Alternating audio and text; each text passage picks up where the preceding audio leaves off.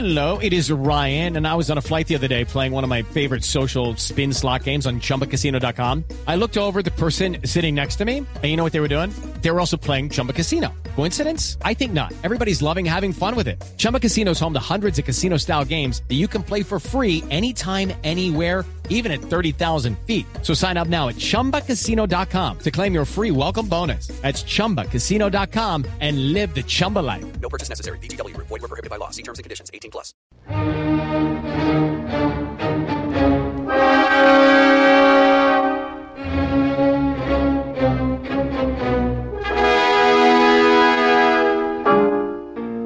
Teatro de bolsillo.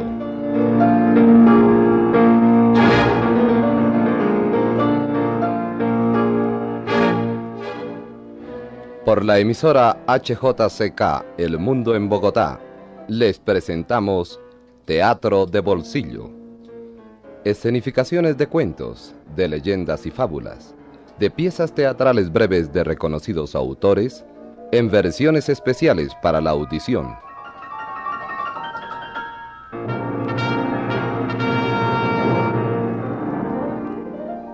Transmitiremos hoy la obra titulada Antígona de Jean Cocteau, en versión para la radio de Cecilia de Ibáñez. La interpretación está a cargo de Alicia de Rojas, Jaime John Hill, Chela del Río, Mario García, Manuel Meléndez, Héctor Rivas, Bernardo Romero Pereiro y Eugenia de Ramos. Grabación y musicalización de Carlos Plata. Dirección de Jaime John Hill.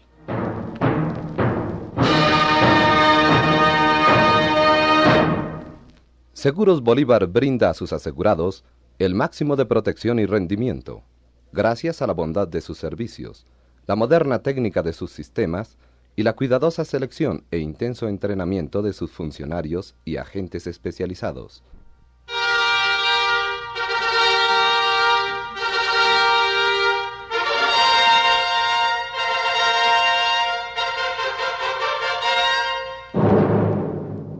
La cólera de los dioses no se apaciguó con la muerte de Edipo, y el trono del rey Layo fue codiciado por Eteocles y Polinices, quienes perecieron en lucha fratricida. Sólo el sacrificio de la purísima Antígona redimiría ante los dioses el linaje del triunfador de la Esfinge.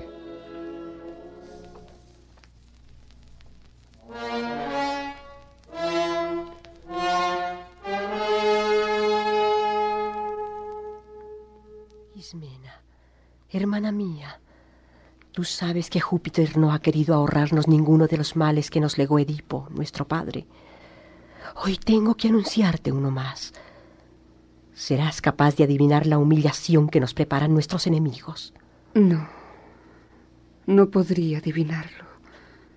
Desde que nuestros dos hermanos se mataron el uno al otro, desde que ha desaparecido el ejército de los argivos, no entreveo nada capaz de hacerme más desgraciada ni más feliz. Escúchame. Te he hecho salir aquí al pórtico para que nadie en el mundo pueda oírnos. ¿Qué pasa? Tus ojos me asustan. Me preguntas qué pasa. ¿Acaso no sabes que Creonte, el nuevo rey, da sepultura a uno de nuestros hermanos y se la niega al otro? Eteocles tendrá los funerales que merece, pero está prohibido enterrar a Polinices y aún llorarlo. Se le abandona para pasto de los cuervos. Estas son las órdenes que el noble Creonte ha formulado, dirigidas a ti y a mí. Él mismo leerá su decreto, pues da mucha importancia a la ejecución de sus órdenes. Infringirlas significa ser lapidado por el pueblo. Ya lo sabes. Espero que seas digna de la sangre que llevas. ¿Qué puedo yo? Pobre de mí. Decídete. ¿Me ayudas? ¿Me ayudas a retirar el cadáver? ¿Quieres enterrarlo contra las órdenes del rey? Sí. Enterraré a mi hermano que lo es tuyo también. Nadie podrá reprocharme que lo haya dejado librado a las bestias. Desgraciada. Lo harás a pesar de las prohibiciones de Creonte. ¿Tiene el derecho a desvincularme de los míos? Antígona, Antígona. Nuestro pobre padre ha muerto en el cielo después de haberse saltado los ojos para espiar sus crímenes. Nuestra madre, que era su madre, se ahorcó. Nuestros hermanos se degollaron mutuamente. Imagina el siniestro final que nos espera a nosotras, que estamos solas, que no podemos confiar en nuestros amos. No voy a presionarte. Si con eso me ayudases, lo harías contra tu voluntad. Haz lo que te parezca, pero yo lo enterraré. Y luego la muerte me será más dulce. Después de este crimen mío, él y yo seremos como dos amigos que descansan juntos. Porque el tiempo para complacer a los muertos, Ismena, es mucho más largo que el que tengo para complacer a los vivos. Tu conducta solo a ti te concierne. Pero menosprecias a los dioses. No los menosprecio. No. Pero me siento incapaz de luchar contra toda una ciudad. Sí. Busca pretextos. Entre tanto yo iré a cubrir con tierra el cuerpo de mi hermano. Estás loca. Temo por tu suerte. No te ocupes de mí. Piensa en ti misma. Al menos, no lo digas a nadie. Oculta tus intenciones. Tú no ocultes nada. Puedes hablar. Te guardaré menos rencor por tu charla que por tu silencio. Bien sé que complazco a quien debo complacer. Sí, sí triunfas. Pero intentas lo imposible. Sosiega ese corazón febril. No cejaré hasta que las fuerzas me abandonen. Es como correr tras el viento. No insistas. Si lo haces, te me harás odiosa y provocarás el odio del muerto. Déjame. Si fracaso, moriré con gloria. Ve, pues, imprudente. Tu corazón te pierde.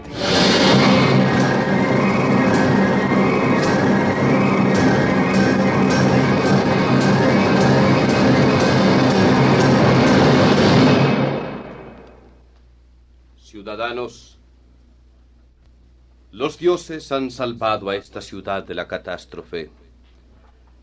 Os he reunido sabiendo cuán grande es vuestro respeto por la casa de Layo y vuestra fidelidad por Edipo y sus hijos. Ellos se han matado el uno al otro. El poder pasa pues a mis manos. Es difícil conocer a un hombre antes de que él sea probado. Pero sabed que censuro a quien gobierne sin cuidarse de la opinión de los demás. Censuro también al jefe capaz de sacrificar los intereses de la masa a los de un solo individuo. Jamás adularé a mi adversario. Un príncipe justo no carece de amigos. Estos son mis principios. Por todo ello, acabo de dictar el decreto relativo a los hijos de Edipo. Eteocles es un soldado, que se le rindan honores. Polinices ha venido del destierro para incendiarnos, burlarnos y reducirnos a la esclavitud. Prohíbo que se le honre. Ordeno que su cadáver sea librado a los perros. Jamás confundiré la virtud con el crimen. He dicho. Bravo, Creonte. Eres libre. Dispones de los muertos y de nosotros. Ejecutad mis órdenes. Debéis ser inflexibles con quienes desobedezcan las leyes. No hay ningún hombre suficientemente loco como para buscarse la muerte. Dices bien. La muerte sería su paga.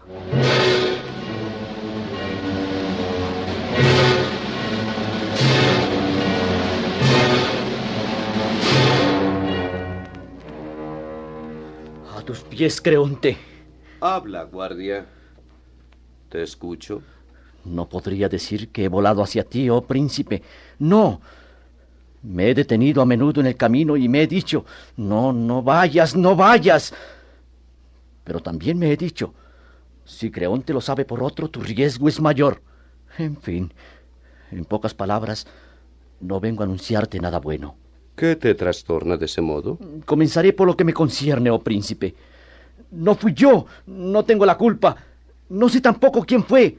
Sería injusto si me castigases. ¿Por qué tantos circunloquios? Se diría que tratas de darme poco a poco una mala noticia. El peligro corta brazos y piernas. Tengo 17 años de servicio. Soy voluntario. Estoy bien calificado, oh príncipe. No conozco otra cosa que lo que me manda. Está bien. Habla. Después te dejaré partir. Con esa seguridad hablaré. Lo que ha ocurrido es que se le han rendido honores al muerto. ¿Qué dices? ¿Quién tuvo la osadía? Es lo más grave de todo. Nadie ha sido visto. Nada se sabe. No se descubren los golpes del pico o de la asada, ni las huellas de los pies o del carro. Nada delata al criminal. Sin embargo, al amanecer, en el relevo de las dos, que es el más duro, Tú sabes lo que es, príncipe, ese terrible momento en que va a terminar la noche, ese plomo entre los ojos y todas las sombras que se mueven y la niebla del amanecer que se levanta. Ay, eligieron bien la hora. Estábamos allí. No dormíamos, príncipe, te lo juro. Y de pronto yo miro el cadáver. Estábamos a dos pasos y ya había desaparecido bajo una capa de tierra. Lo justo para evitar que los cuervos se lo comieran, para evitar el sacrilegio. ¿Sospechas? ¿No sospechas de nadie? ¿No viste a nadie? ¿Estás seguro de que no fue un animal que estuviera escarpando? No, no, príncipe, no fue un animal. Al principio nosotros también esperamos que fuera eso, pero no. Le habían echado tierra encima. Fue alguien que sabía lo que estaba haciendo. ¿Quién se ha atrevido? ¿Quién ha sido tan loco para desafiar mi ley? ¿No encontraste huellas? Nada, príncipe. Ni una huella. Nada más que un paso, el rastro de un pie más leve que el andar de un pájaro. Naturalmente, todos nos hemos acusado el uno al otro y nos acaloramos y estuvimos a punto de batirnos. Pero quien lo hizo no pudo hacerlo solo. Debe tener cómplices en mi guardia, quizás. Bien. ¿Qué más? La verdad, príncipe, es que todos éramos sospechosos. Aunque no había pruebas contra nadie. Todos jurábamos que marcharíamos sin temor sobre las brasas o que empuñaríamos un hierro caliente al rojo, pruebas que delatan al culpable y que saldríamos incólumes, puesto que somos inocentes. Por fin decidimos decírtelo. Se echó a las suertes y me tocó venir a mí. Escúchame bien. ¿Con quién habéis hablado ya de este asunto? Con nadie, señor. Tiramos suertes y vine enseguida. Escucha bien. Vuestra guardia es doble. Despedir el relevo. Es orden mía. Quiero que vosotros seáis los únicos junto al cadáver y ni una palabra. Sois culpables de negligencia y de todas maneras seréis castigados. Pero si alguien habla, si corre por la ciudad el rumor de que el cadáver de Polinices ha sido cubierto, moriréis los tres. Nadie hablará, príncipe, te lo juro. Pero yo estoy aquí, quizá los otros se lo han dicho al relevo. Si alguien habló será uno de los otros, no yo. Yo tengo un testigo, estaba contigo. Vete rápido. Si nadie lo sabe, vivirás.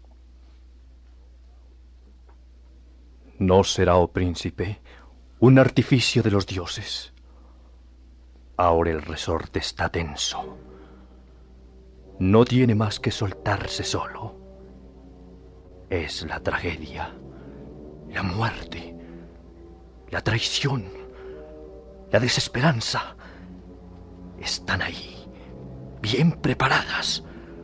Los estallidos, las tormentas, los silencios, todos los silencios. Silencio cuando el brazo del verdugo se levanta al fin. Silencio cuando los gritos de la multitud estallan en torno al vencedor. Es la tragedia sin esperanza. Se ha caído en la trampa como una rata con todo el cielo sobre la espalda.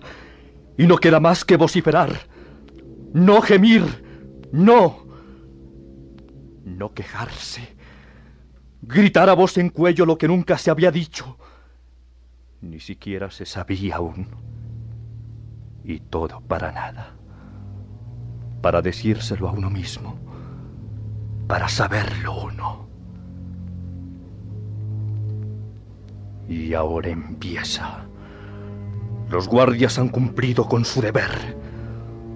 Han detenido a la pequeña Antígona. Ya vienen con ella. Y tal vez pueda ser ella misma, la pequeña Antígona, por primera vez.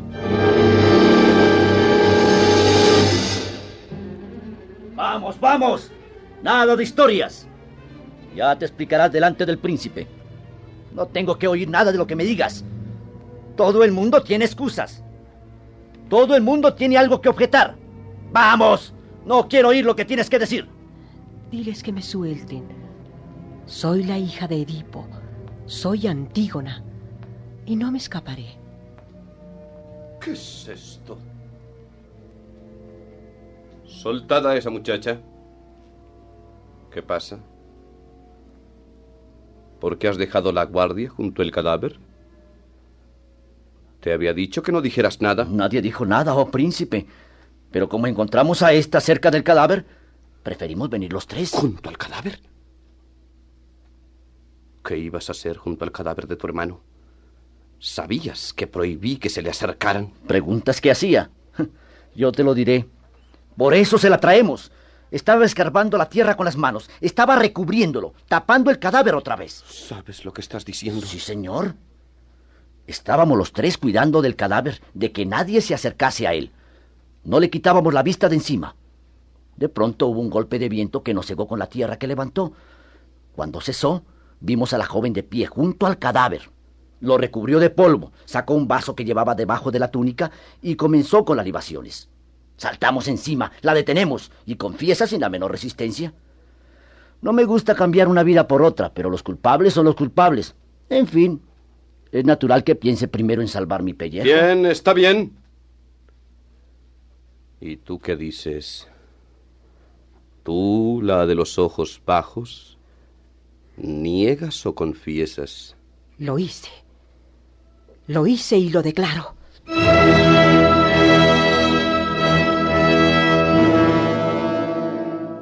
Antígona. Antígona. Tú, la prometida de mi hijo Hemón. ¿Por qué lo hiciste? ¿No sabías acaso la prohibición? Sí, la sabía. ¿Y has tenido la audacia de transgredirla? Sí. Lo hice, porque no fue Júpiter quien promulgó esa prohibición, ni la justicia impone leyes como esa. No he creído que tu decreto pueda hacer prevaler tu capricho de hombre sobre las leyes de los inmortales que nada ni nadie pueden borrar. Esas leyes no son de hoy, ni de ayer, son de siempre. Nadie sabe qué tiempo datan. ¿Debía, pues, yo desobedecer a los dioses por el temor de lo que piensa un hombre? Sabía que si lo hacía, me esperaba la muerte. En ese natural inflexible se reconoce a la hija de Edipo. Sabe afrontar su desgracia. Las almas duras, sin embargo, son las menos sólidas. El hierro más duro es el que se quiebra.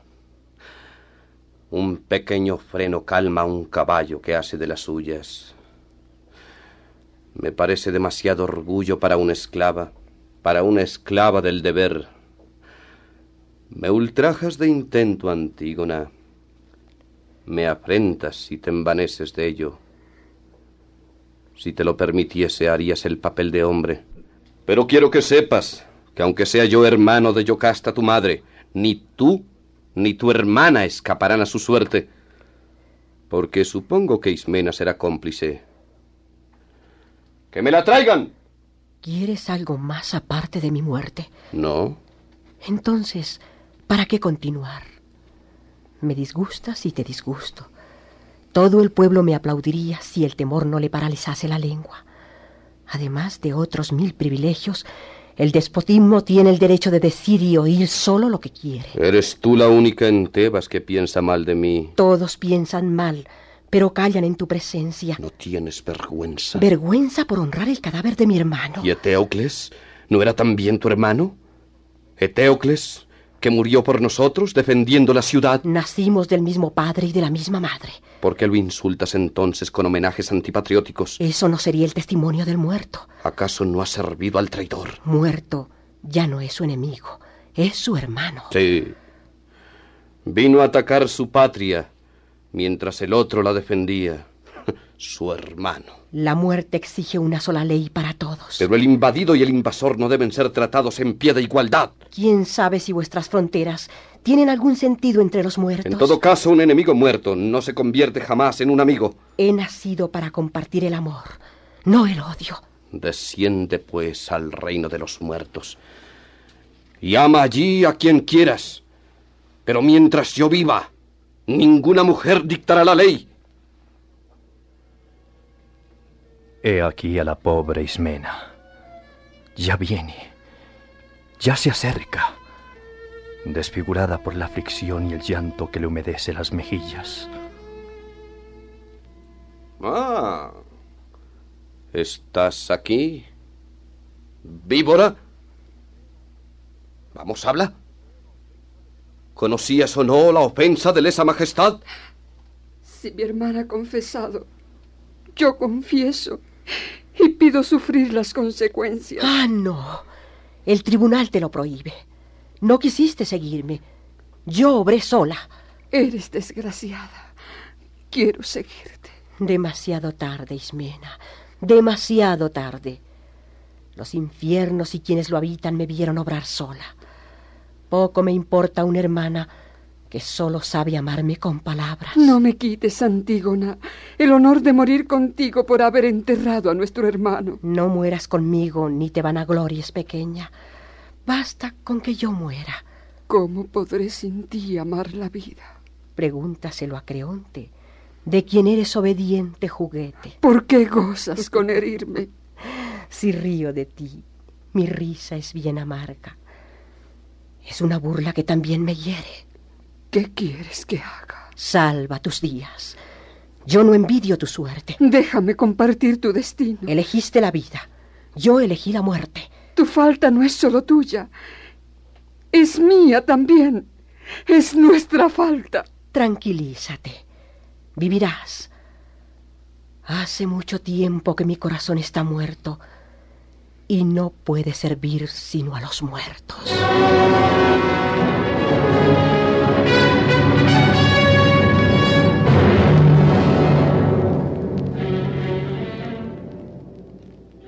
Felices los inocentes. La fatalidad se cierne sobre esta familia.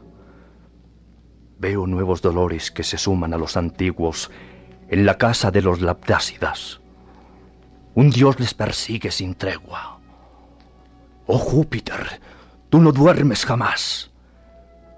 Eternamente joven, habitas en el Olimpo, pero la raza de los hombres no puede vivir sin la zozobra.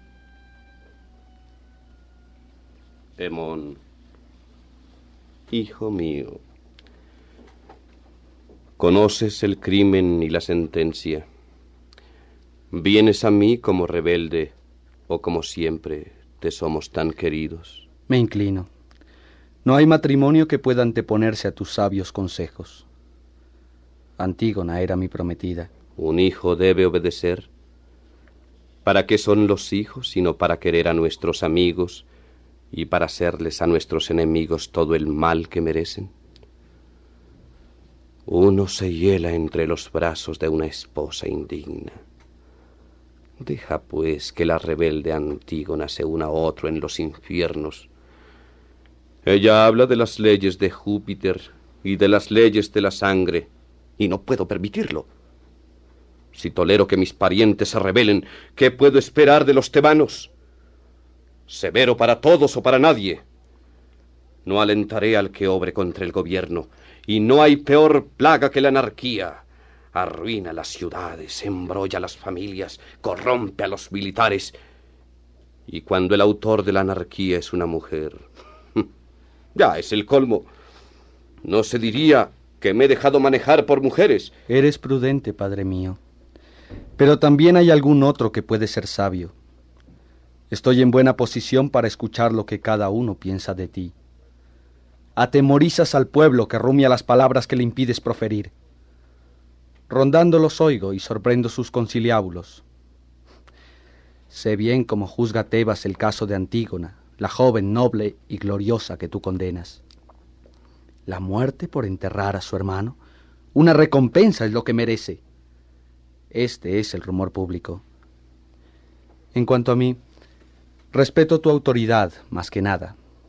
No te obstines, pues, en la creencia de que sólo tú tienes siempre la razón. Quien crea que sólo él posee la sabiduría, la fuerza, la persuasión, se expone al ridículo. La inteligencia admite la contradicción. Un piloto que mantuviera tenso el velamen naufragaría bien pronto. Baja tus velas, cálmate. Créeme, soy muy joven, pero alego por una causa justa. ¿Qué estás diciendo?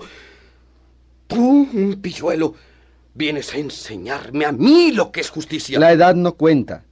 No te fijes en mis años, sino en mis actos. Encomiar a los anarquistas es acaso obrar bien. Nunca podría encomiar a los malvados. Y esta mujer no es una malvada. No está enferma, antígona de maldad. No es esa la opinión de la calle. ¡Qué bien! La turba le enseñará el camino al rey. Estás hablando con un muchacho, bien lo sabes. ¿Debo acaso gobernar esta ciudad en contra de mí mismo? No hay ciudad hecha para un solo hombre. La ciudad es la mujer legítima de su jefe. Ve entonces a una ciudad desierta si quieres gobernar solo. Se diría que estás tomando partido por una hembra. Si es así, tú eres la hembra porque es por ti por quien más me intereso. ¡Canalla! ¡Insultas a tu padre! Estoy viendo que mi padre puede ser injusto. ¿Encuentras injusto que yo mantenga mis prerrogativas? Tus prerrogativas. Pisoteas la voluntad de los dioses. Flojo. Corazón flojo. Te dejas envolver por una mujer. Es posible. Pero en todo caso los falsos procedimientos no podrán envolverme jamás. Solo abogas por ella. Y por ti, y por mí, y por los dioses infernales. Jamás la desposarás viva entonces muerta. Nos desposaremos en los infiernos. ¿Me estás amenazando con tu suicidio? No, padre mío. No te amenazo con nada. Trato de combatir la injusticia. Antígona morirá ante ti. Te equivocas. No morirá en mi presencia. Es la última vez que te hablo. Adiós. Ejerce tu rabia ante los cortesanos que la soportan.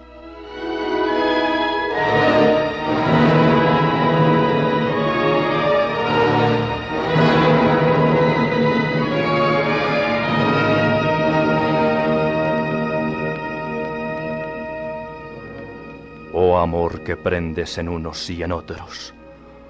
Amor que haces pobre al rico y rico al pobre. Amor que enciende las mejillas de la doncella. Amor que cruzas el mar y entras en los establos. Nadie puede eludirte, ni los dioses inmortales, ni los hombres cuya vida es tan breve.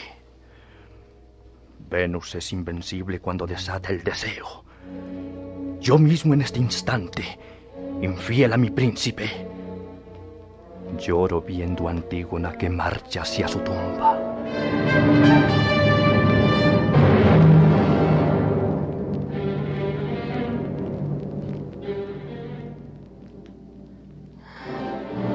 Ciudadanos de mi patria, vedme.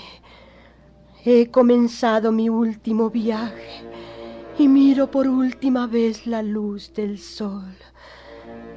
El Dios de los infiernos me tomará virgen sin haber conocido el matrimonio y sin que los cantos nupciales hayan repetido mi nombre. Me desposaré con la muerte. Ah, Tebas, ah, mi ciudad de los bellos carruajes, mira cómo se me empuja hacia un antro sin nombre, sin nombre, sí porque no voy hacia los hombres, ni hacia las sombras, ni hacia los vivos, ni hacia los muertos. Adiós, robadme mi porción de vida. Volveré a ver a mi padre, a mi madre, a Eteocles. Recordad que cuando moristeis os lavé y cerré los ojos también a ti te cerré los ojos, Polinices, y tuve razón. porque jamás hubiese hecho este esfuerzo mortal por mis hijos o por un esposo. Un marido puede reemplazarse con otro, un hijo puede concebirse otro, pero habiendo ya muerto mis padres, yo no podía esperar nuevos hermanos. En virtud de este principio he obrado. Que se me castigue, que Creonte me prive del matrimonio y de la maternidad. ¿Qué les he hecho a los dioses? ¿Por qué me abandonan? Si aprueban a mis verdugos, lo sabré mañana y me arrepentiré de mi acto. Pero si los desaprueban, oh, que les impongan mis torturas.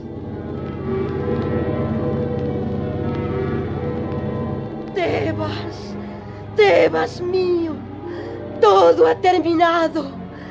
Me arrastran. Jefes, jefes tebanos, mirad cómo me arrastran a vuestra última princesa. Mirad cómo sufro. Y ved qué hombres son los que hieren mi corazón.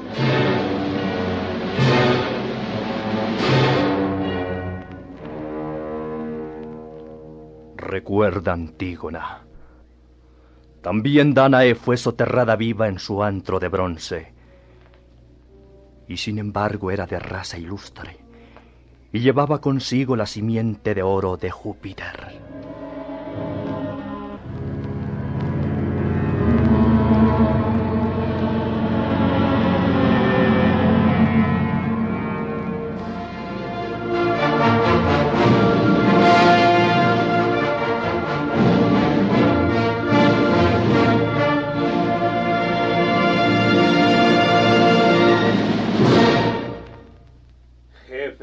Tebanos, henos aquí dos en uno, puesto que soy Tiresias el ciego y marcho con un guía. ¿Qué nuevas traes, Tiresias? ¿Elegido de los dioses para las voces del oráculo? Vas a saberlas, rey, pero obedece. Siempre lo he hecho. Siempre te he creído. Y gobernaste rectamente, pero ahora vas a la deriva. Me asustas. Yo conduzco a los demás y este niño me conduce a mí. Él ha visto los altares cubiertos por los detritus del cadáver de Polinices que llevaron los perros y los buitres. Desde este momento los dioses rechazan nuestro sacrificio y por todas partes aullan las bestias cebadas de carroña. Créeme, hijo mío, que un hombre se equivoque, pase, pero que insista es ya necedad. No ofendas más a un muerto. Te lo digo con todo cariño. Qué bien. Heme aquí, blanco de todas las flechas. Todos os encarnizáis contra mí. Bien, bien. Enriqueceos, ganad, traficad con el oro de Sardes y de la India, pero jamás enterrará a Polinices. Mantendría mi prohibición aunque las águilas llevasen su carroña sobre el trono de Júpiter. Un simple mortal no puede mancillar a los dioses. Estás pagado, Tiresias, y esta es la señal de tu ruina. Y esto es un hombre, un hombre que sabe y que comprende. La casta de los adivinos ha estado siempre ávida de dinero. Y la de los reyes ávida de impuestos. ¿Sabes que soy tu rey? Lo sé, lo sé por cuanto me debes el trono y la salud de Tebas. Me obligas a decir lo que quisiera recatar. Habla. Creonte, has de saber que con la muerte de tu hijo se pagará el crimen de enterrar viva una mujer y el de disputar un cadáver a Plutón. Tu palacio se llenará de lamentos. La cólera subleva contra ti las ciudades en donde las bestias transportan despojos sanguinolentos. Guíame, pequeño, que este hombre aprenda en adelante a dominar su lengua y a respetar nuestros años.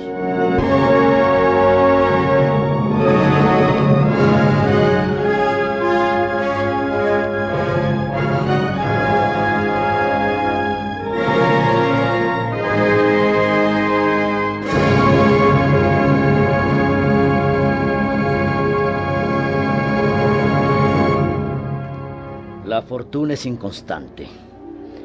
Antes yo envidiaba a Creonte. Ahora su felicidad se desploma. ¿De qué valen la riqueza y el trono sin la alegría? Habla. ¿Qué ha pasado? Hemón se ha suicidado. El hijo de Creonte. ¡Ah, Tiresias! Otra vez han sido ciertas tus profecías. Silencio. Se acerca la reina Eurídice. ¿Qué sucede? Señora mía. Habla. Soy fuerte. Tengo cierta experiencia en la desgracia. Dime, ¿qué ha sucedido? Oh, señora muy querida, escucha el relato de un testigo. Después de haber quemado con el rey los restos de Polinices y rezado a la diosa de las encrucijadas, corríamos a la caverna de Antígona, cuando Creonte creyó oír gritar a su hijo desde adentro. Abrimos a golpes de asadón y vemos un triste espectáculo. Antígona ahorcada con sus propios velos, y Hemón que estrechaba a la desdichada entre sus brazos. Al ver a Creonte, a su padre, pierde la cabeza. Desenvaina la espada y le escupe la cara. Creonte ve su mirada de rabia y repulsión y comprende la amenaza. Se pone a salvo. Entonces Hemón se hunde el hierro en el cuerpo y la sangre de su corazón se vuelca sobre Antígona. Allí se desposan en la muerte y en la sangre derramada. La reina se ha ido, sin decir una sola palabra. ¿Qué pensar de ese silencio? No quiere exhibirnos su dolor. El silencio aterra aún más que los gritos.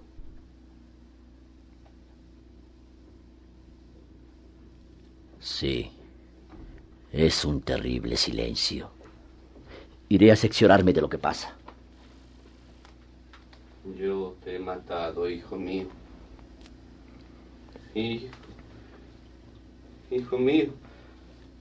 Hemón. Soy un asesino. Yo, yo te he matado. Demasiado tarde. No. Ese que traes en tus brazos, Creonte, no es ya tu hijo. Un dios me retenía la lengua.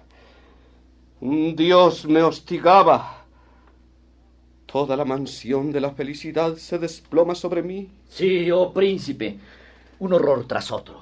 ¡Qué horror! ¿Qué pasa? ¿Qué más puede ya suceder? Señor, tu mujer ha muerto. ¿Mi mujer? ¿Muerta? ¿No? No puede ser cierto. ¡Ah, voraz Plutón! Mi mujer, después de mi hijo. Pero no, tú mientes. ¿Dónde está ella? Mírala. La puerta está abierta. Eurídice. Eurídice. Se suicidó al pie del altar, llamándote asesino. Oh, tengo miedo.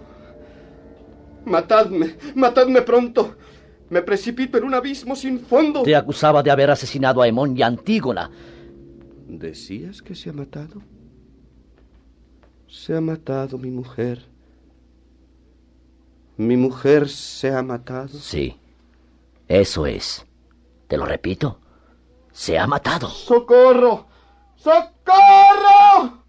Que me lleven, que me alejen de aquí. Soy menos que nada, menos que nada. No, no sé a dónde mirar, ni en dónde poner mis manos. Todo se desploma, todo. La tierra falta a mis pies. El rayo cae sobre mi cabeza.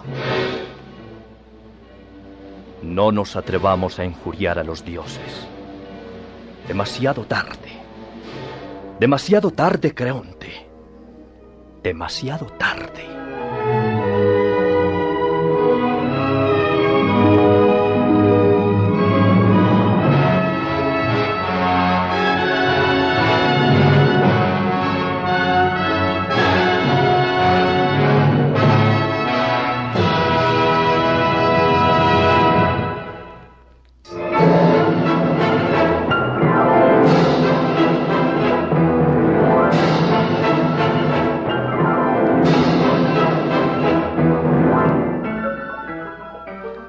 Por la emisora HJCK El Mundo en Bogotá, les hemos presentado la obra titulada Antígona de Jean Cocteau en versión para la radio de Cecilia de Ibáñez.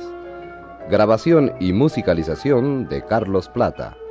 Dirección Jaime John Hill.